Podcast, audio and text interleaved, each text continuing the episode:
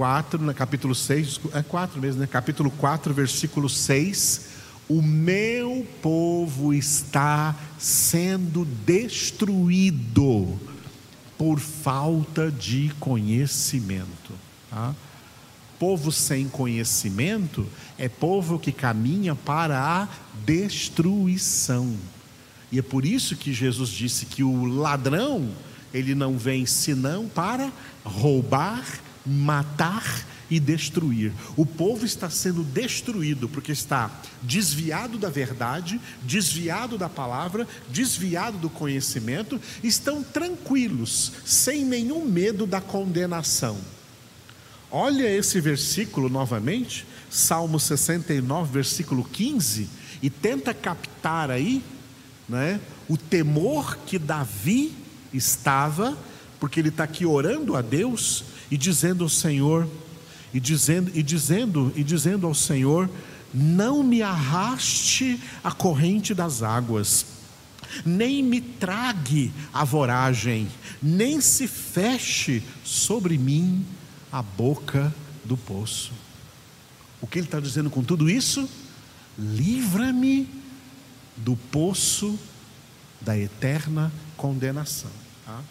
Livra-me da eterna condenação. Ele está preocupado com isso, por quê? Porque isso é uma prova que o Espírito Santo está aí na vida de Davi, agindo na vida dele. Como muita gente do mundo Muita gente crente hoje não se preocupa com condenação porque acha que já está salvo e está tudo bem com ele, quando não tem nada bem. E Jesus disse que a salvação é para aquele que perseverar até o fim. Aquele que perseverar até o fim, esse será salvo. Perseverar até o fim em quê? Na santificação. Por isso eu coloquei como referência Hebreus 12, 4, tá? Hebreus 12, 4. Segui a paz com todos e a santificação, sem a qual ninguém verá o Senhor. Repetindo, segui a paz com todos e a santificação, sem a qual ninguém verá o Senhor. As igrejas hoje, os crentes hoje, na maioria, não estão nem um pouco preocupados com santificação, porque eles acham que a graça, o amor e a misericórdia, tudo que procede de Deus, já opera neles salvação e não requer deles nenhum esforço. Jesus disse em Mateus 11, versículo 12: O reino dos céus é arrebatado por esforço, e os que se esforçam é que o conquistam. Esse esforço é a santificação. A graça, o amor, a misericórdia veio para que agora nós nos esforcemos, nós trabalhemos fortemente na nossa santificação em nome de Jesus. Tá? Isso é o que Davi está sentindo aqui. Só alguém que sente o seu pecado, tá? Sente o seu pecado, enxerga o seu pecado, enxerga o quanto precisa de santificação, é que tem medo da condenação. Porque ele olha para o seu pecado e ele fala: Senhor meu Deus, esse meu pecado me torna digno da condenação. E eu tento, estou me esforçando para me santificar, mas é difícil, porque ele continua aí dentro de mim.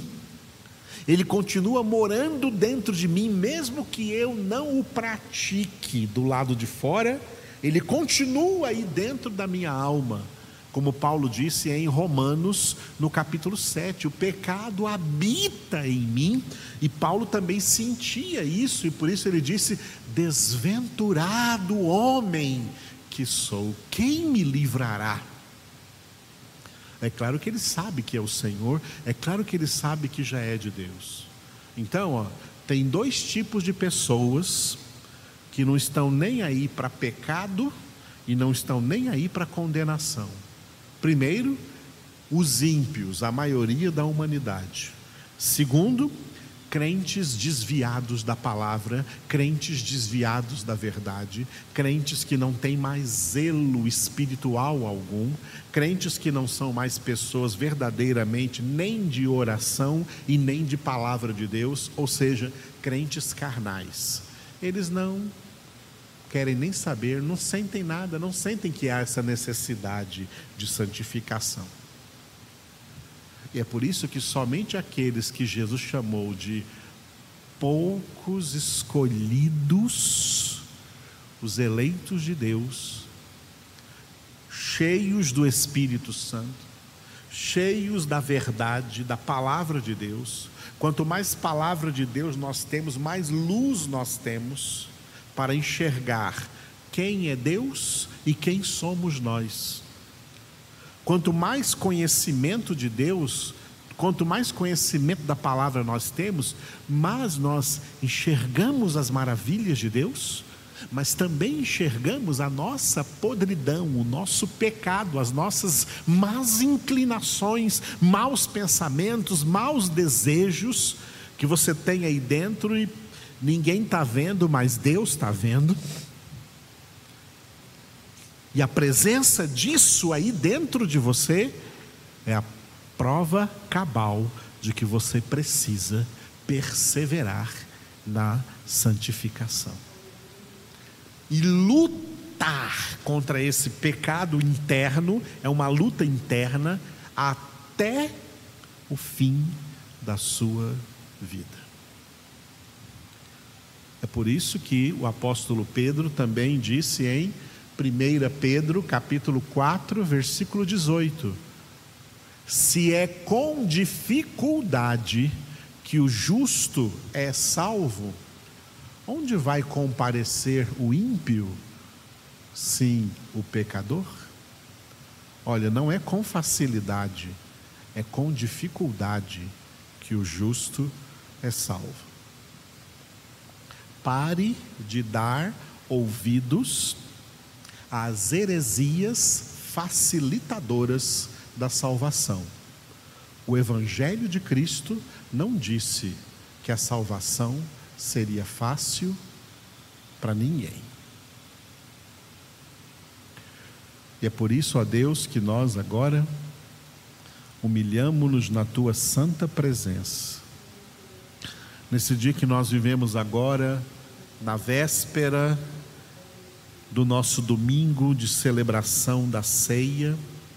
Eu entrego a Ti a vida de cada irmão, cada irmã que estará participando dessa ceia amanhã, às 10 horas da manhã e também às 6 horas da tarde. Derrama sobre todos, Senhor, a plenitude do Teu Espírito Santo Conduza, Senhor, a cada um de nós, conduza a tua igreja, Senhor, nesta santificação, neste caminho apertado, Senhor, de santificação, neste caminho exigente, nesse caminho de provas, neste caminho difícil, mas que é caminho reto caminho que é, ó Pai, o teu próprio Filho Jesus, o caminho, a verdade e a vida. Conduza-nos, Senhor, a crescer na graça e no conhecimento e nos fortalecer especialmente neste combate interno, combate espiritual contra as obras da carne, contra as inclinações da carne, contra as concupiscências da carne e sermos, Senhor, em nome de Jesus Cristo, mais que vencedores em meio a este combate. E que nós possamos então alcançar perseverança a fim de perseverarmos até o fim nessa luta, em nome de Jesus. Amém.